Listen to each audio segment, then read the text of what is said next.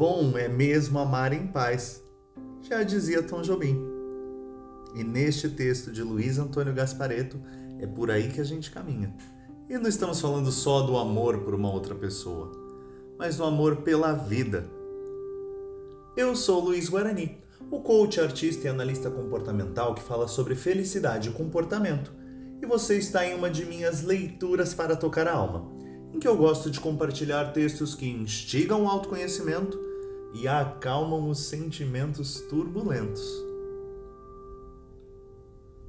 Bom mesmo é amar. É se desdobrar do avesso para o lado certo. É expandir-se no gesto generoso e calmo, no conforto seguro da certeza de si. Desfrutar da luminosidade gentil da elegância natural. É permitir-se gozar do prazer da vida, mesmo de olhos fechados. É atingir a superioridade divina mesmo nas trevas é transbordar de alegria e harmonia, mesmo inseguro. É o equilíbrio de olhos festivos, mesmo cego. Na consciência do seu próprio poder, saber que se pode e se quer, sem que a escuridão do medo continue o seu ritual seco e fúnebre.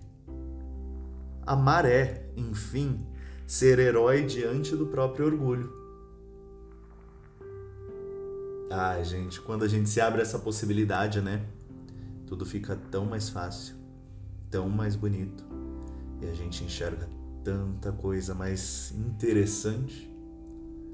Faça esse exercício. Descubra coisas que você pode amar.